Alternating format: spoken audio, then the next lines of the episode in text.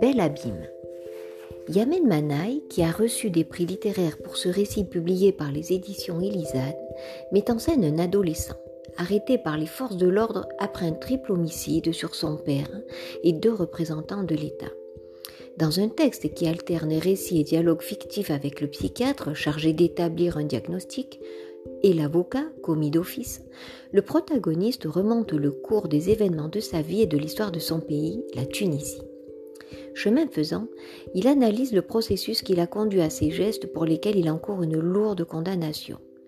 Ce jeune homme, qu'aucune identité ne vient personnaliser, est le représentant d'une jeunesse amputée de tout avenir dans un pays où la violence tient lieu de communication. Où cette descente aux enfers prend-elle sa source? Le titre apporte un éclairage. Belle comme Bella, la chienne abandonnée, sauvée d'une mort certaine par le héros, car dans ce pays les chiens errants sont abattus, et grâce à laquelle il expérimente le bonheur. En effet, c'est un animal qui lui fera connaître un sentiment laissé en jachère par les hommes, l'amour. C'est cet affect qui fait accéder le petit homme à l'humanité. Il est un rempart contre la haine primitive, cette graine du sadisme présente en chaque individu, comme l'évoque le narrateur. L'amour est cette solution inventée par l'homme afin de vivre en société. Mais de quelle vertu se dote l'homme qui se convertit à l'amour? Donnons la parole au protagoniste. On s'est regardé pour la première fois. Mes yeux noirs rencontraient ses yeux verts comme des prairies. Ce que j'ai vu m'a rempli de l'intérieur et j'ai cru que j'allais déborder. Pour la première fois, j'ai senti qu'une âme habitait mon corps. Un peu plus loin, il écrit Ce courage que j'avais eu pour l'affronter, c'était Bella qui me l'avait insufflé.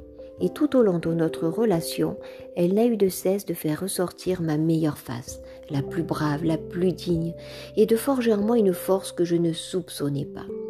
D'ailleurs, le narrateur n'est pas le seul à constater ce changement intérieur. Sa mère le signifie aussi. Toi, depuis que tu as ce chien, tu, as la langue qui s'est bien pendue. Ainsi, l'amour métamorphose les êtres. Il est le ferment de la connaissance de soi. Il transcende les individus en les autorisant à devenir hommes via le courage, la responsabilisation et l'art de la parole. Il libère les ressources d'un être. Ainsi, l'amour n'est pas fusion, mais harmonie. Écoutons le narrateur. Elle me connaissait mieux que personne, ressentait tout ce que je ressentais, savait quand elle devait grogner ou se montrer aimable. Qu'est-ce que l'amour? C'est une osmose. Osmose vient d'un verbe grec qui signifie pousser. Osmose désigne donc une impulsion, cette poussée d'une substance vers une autre. Quand l'adolescent évoque les liens qu'il avait noués avec Bella, il parle de cet élan vital pur dans lequel il était pris, transcendé par son énergie et sa joie. Par amour pour Bella, le jeune homme grandit, opère sa mue physique. Il informe le lecteur que l'amour ne consiste pas à imiter l'autre, à lui plaire jusqu'à oublier qui l'on est. Non.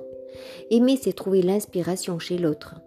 Les observations du développement de Bella nous renseignent. Elle me rentrait dedans, me bousculait, me sautait dessus à me faire tomber.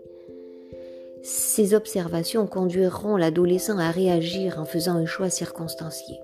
Il est temps que tu te bâtisses, il est temps d'avoir des bras robustes, des épaules larges, un torse vigoureux sur lequel tout peut rebondir, y compris moi et ma fougue canine.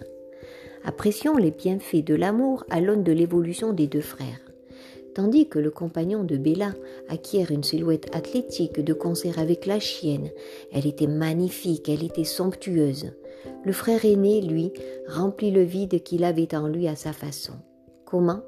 Ça faisait maintenant quelque temps qu'il essayait de le combler de gâteaux et de sucreries, mais il en fallait des tonnes, car les gouffres que la violence d'écran avait creusés à l'intérieur de nous étaient de véritables trous noirs que rien ne rassasiait. Cependant, la vie est une partition dont les notes s'appellent bonheur, rupture et perte.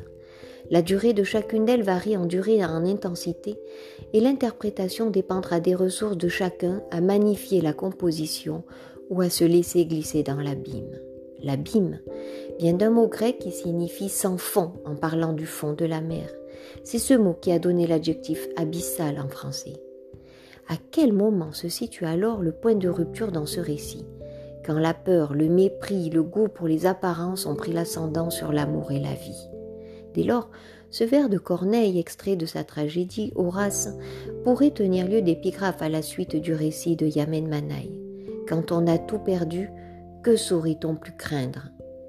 Qu'est-ce qui met en œuvre l'effondrement d'un être et d'une société? Un geste irréparable, qui trace un sillon définitivement infranchissable entre les individus, la trahison. Trahison vient d'un verbe latin tradere, qui signifie transmettre, mais aussi livrer, trahir. Dans Bel Abîme, le père du narrateur a échoué à transmettre un quelconque savoir-faire à son fils. Bien plus, il a manqué à la parole donnée. Est-il le seul? Le constat est édifiant. Tous les hommes, à un moment donné de leur histoire, échouent à honorer la confiance placée en eux. Tous, sans exception, le narrateur y compris. En effet, quelle menace représente la trahison? Celle de décevoir, et pire, celle de se décevoir. C'est ce sentiment qui génère la culpabilité chez l'adolescent. J'ai manqué à ma promesse, celle de sauver Bella. Et c'est la raison pour laquelle la promesse engage son auteur bien au-delà des mots, car comme le rappelle le personnage de Marguerite Yourcenar dans Mémoire d'Adrien, si je fais peu de promesses, c'est que j'entends les tenir. Dans ces conditions, qu'est-ce qui peut sauver un être de la chute? Les livres. Suivons le questionnement du jeune homme. Lire ne donne pas le pouvoir, ne sauve pas. Suivons ces trouvailles. Ça m'a donné des mots, des idées, une force à l'intérieur que je n'osais pourtant pas exprimer tant j'étais frêle et gringalée. Écoutons son ultime requête à la société qui le condamne, dans ce monde de façade, ce qu'il y a de plus précieux et ce qui coûte le moins. Un livre, une étreinte et l'amour. L'amour ne serait-ce que celui d'un chien.